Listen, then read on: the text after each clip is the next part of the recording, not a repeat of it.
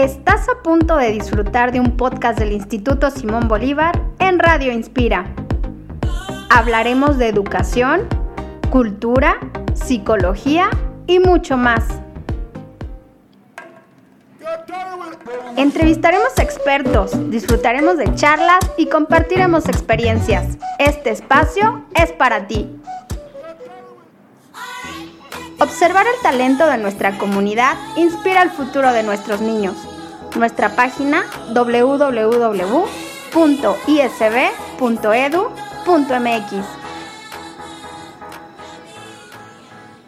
Hola y bienvenidos a un episodio más de Radio Inspira. Me llamo Jacobo y estoy muy contentos de tenerlos el día de hoy.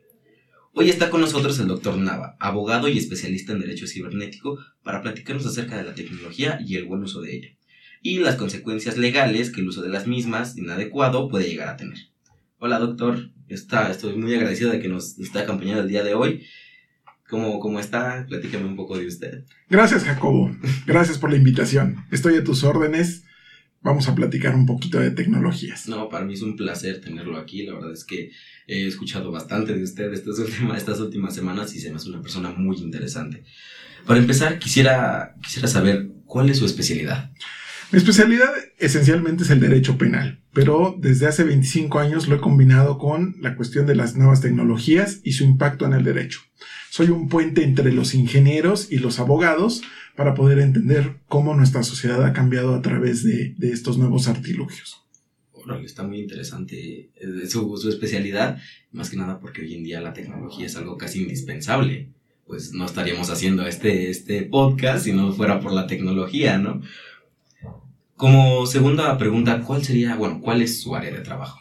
Mi área de trabajo esencialmente es la investigación en el derecho. Eh, me dedico a escribir libros, lo cual pues de alguna manera podría parecer algo pues monástico o, del siglo eh, de, una, de un tiempo anterior, pero no, créeme que el, el hecho de combinar la realidad, todo este tipo de tecnologías le da cierto dinamismo a mi trabajo, me interesa saber precisamente cómo ocurre el impacto de las tecnologías en algo que esencialmente debería de mejorar nuestra calidad de vida y que a veces por su uso inadecuado se convierte o puede convertirse potencialmente en un delito.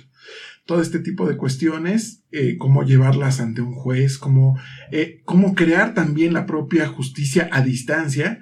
Digo, sabes que la pandemia nos obligó en muchas ocasiones a tener audiencias eh, a, distancia con los jueces, con las distintas partes, y pues fue todo un reto porque muchas personas de mi generación no estaban acostumbradas a ello.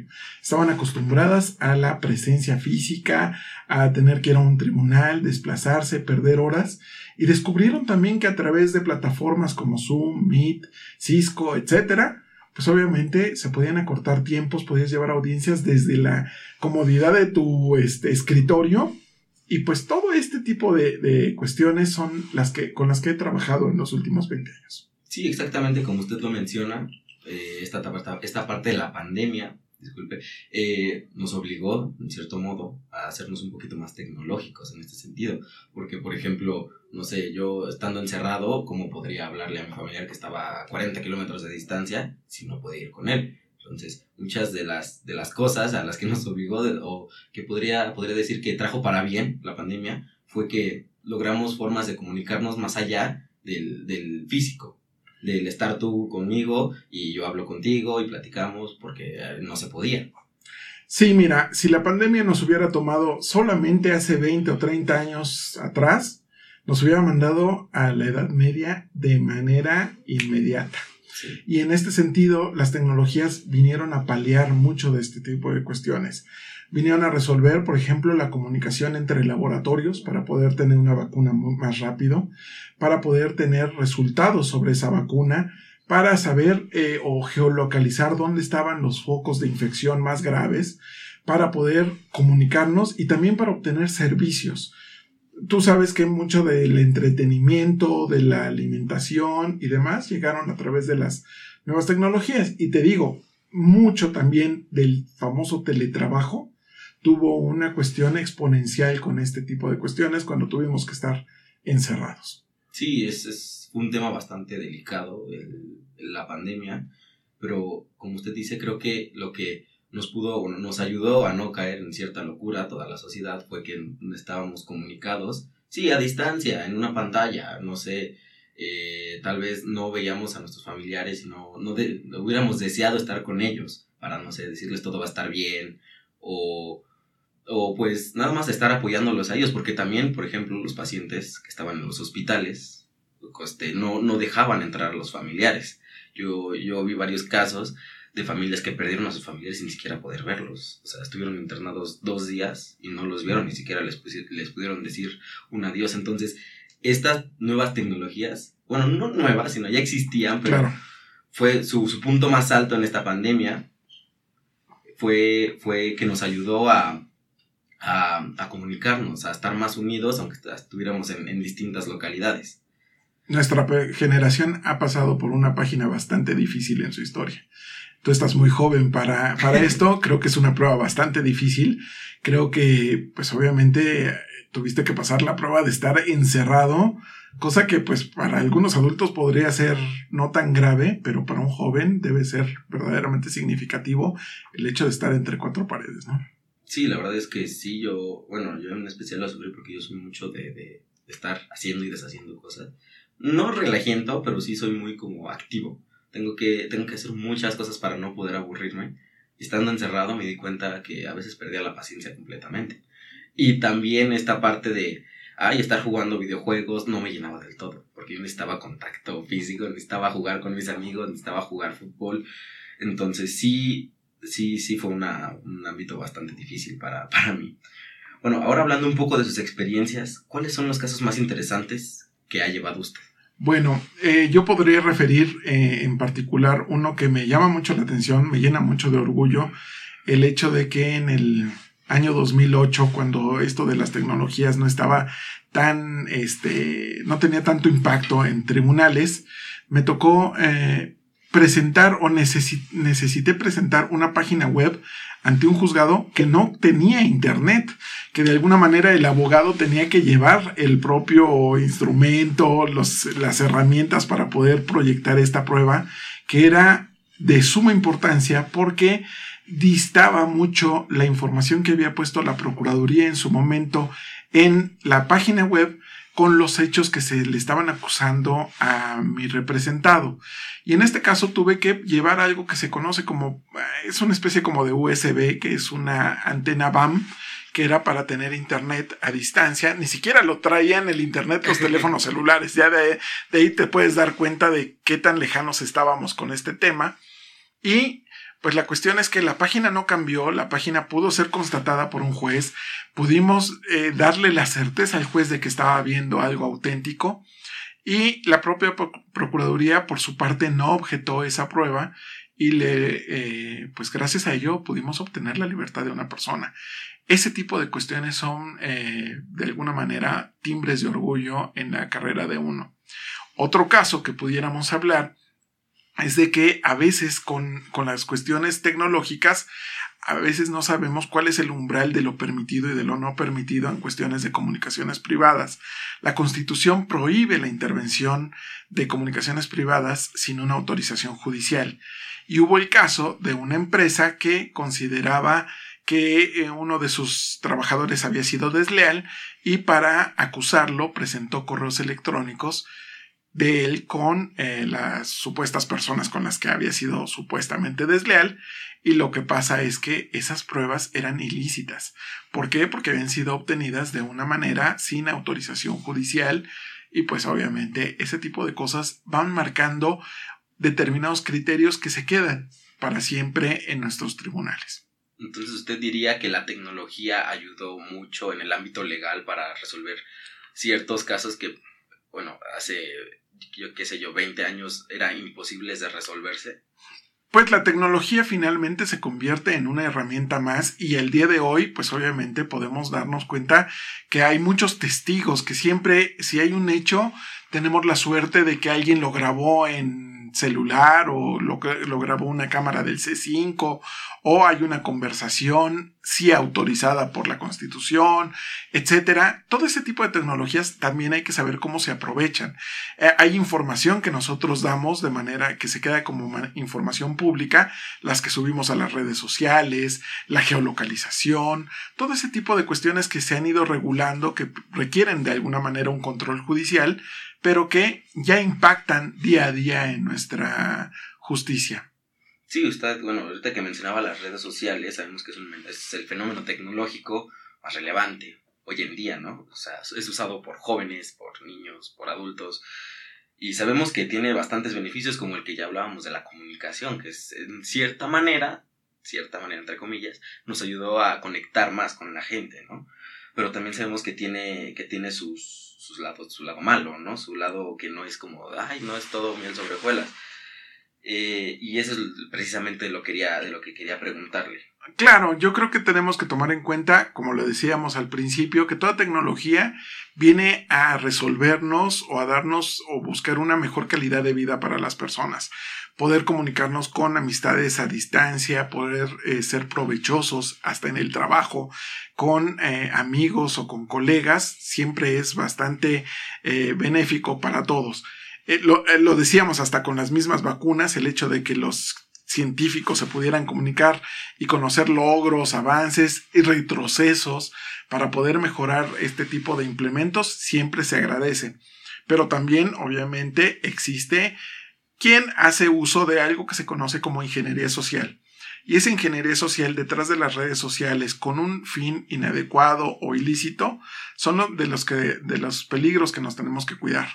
¿Cuáles son? Pues obviamente que una persona obtenga imágenes tuyas o de un menor de edad, este, en donde haga un, uso inadecuado, haga un robo de identidad, eh, coloque eh, o destruya la reputación de una persona. Vaya, a partir de ahí, de este tipo de cuestiones, se, se desprenden muchas cosas.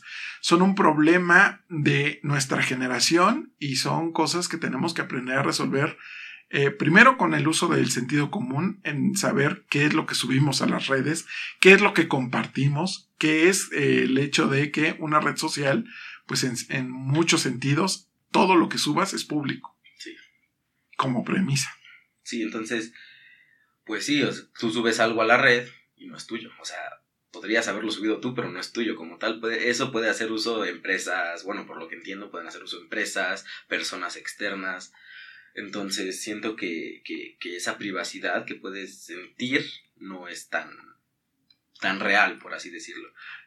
Los datos son algo que se persigue mucho por empresas, por, hasta por delincuentes, porque finalmente los datos son el oro de nuestro siglo.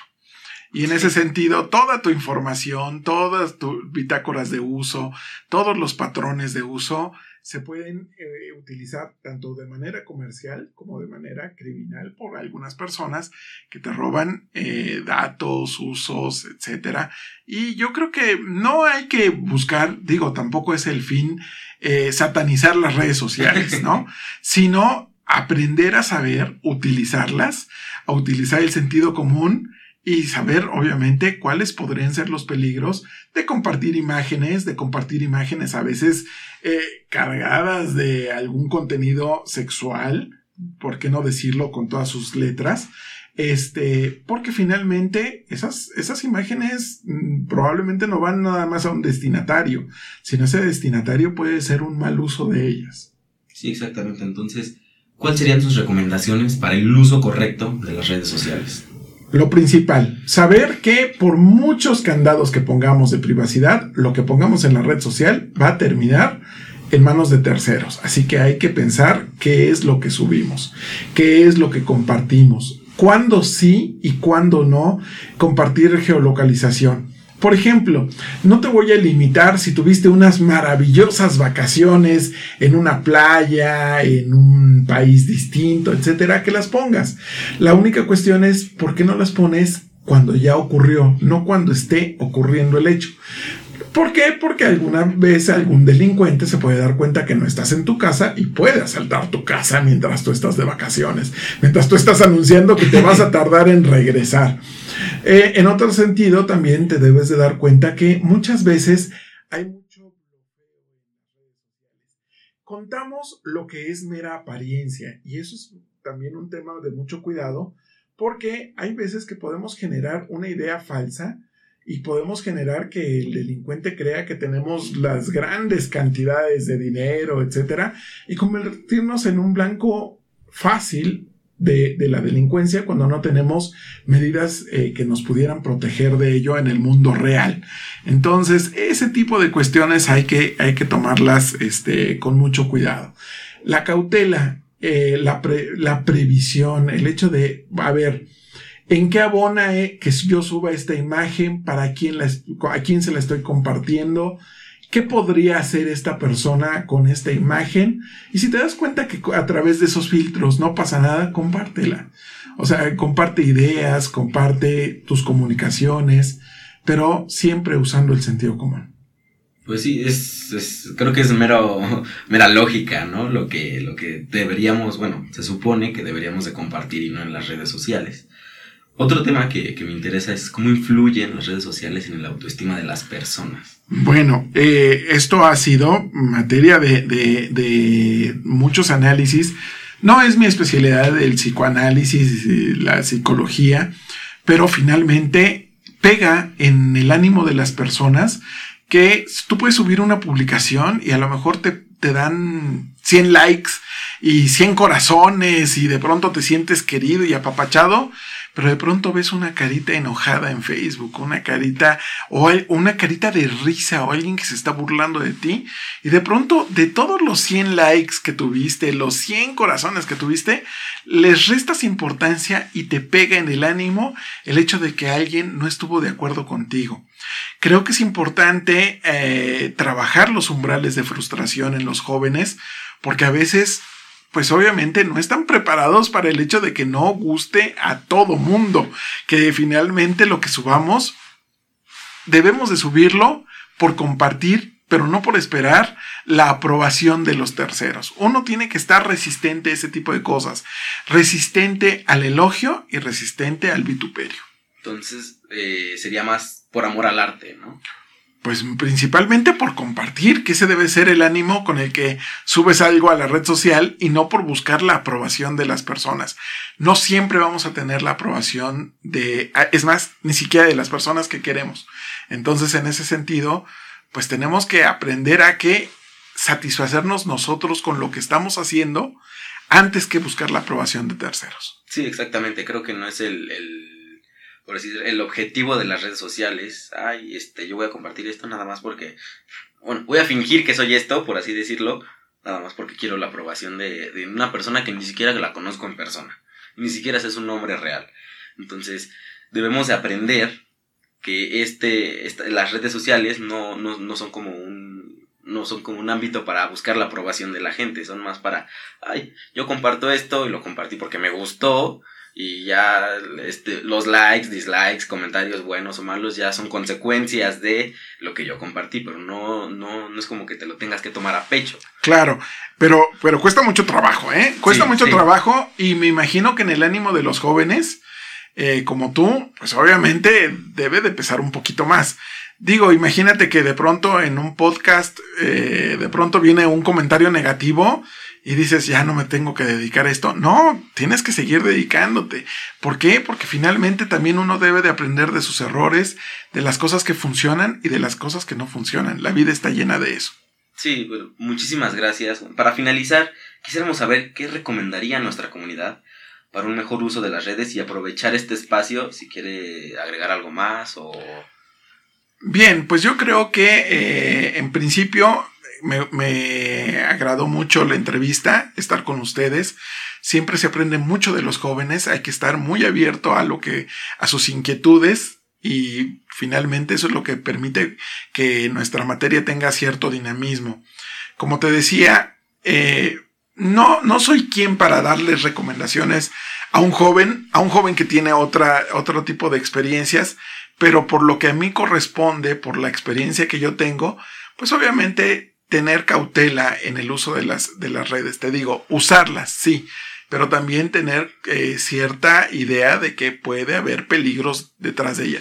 Con que la persona tenga conciencia de que algo malo puede ocurrir detrás de la red, con su información, con sus datos y demás, pues finalmente con eso ya habremos ganado bastante. Bueno, pues muchísimas gracias, doctor Nava. Fue un verdadero placer tenerlo aquí en la Academia de Radio Inspira. Eh, la verdad es que el tema es bastante interesante y bastante extenso. Nos pudimos haber pasado aquí las horas hablando. Pero pues bueno, lamentablemente todo llega a su final y bueno, nada más me queda agradecerle por haber compartido estos minutos conmigo para platicar un poco de las redes sociales. Gracias, Jacobo. Espero que todavía estén despiertos nuestros audio escuchas. Sí, y créanme que le van a agradecer mucho la, la plática porque sí, sí es necesaria, la verdad. Y gracias a todos ustedes por escucharnos. Nos vemos el próximo viernes con un episodio más de Radio Inspira. Síganos en nuestras redes sociales, Instagram y Facebook como arroba ISBMX. Interactúen con, con nuestra comunidad y cuéntenos qué les pareció el podcast de esta semana. Hasta luego. Escuchaste un podcast del Instituto Simón Bolívar en Radio Inspira. Suscríbete al podcast, comparte los episodios y disfruta del contenido que creamos para ti. 60 años inspirando el futuro de México.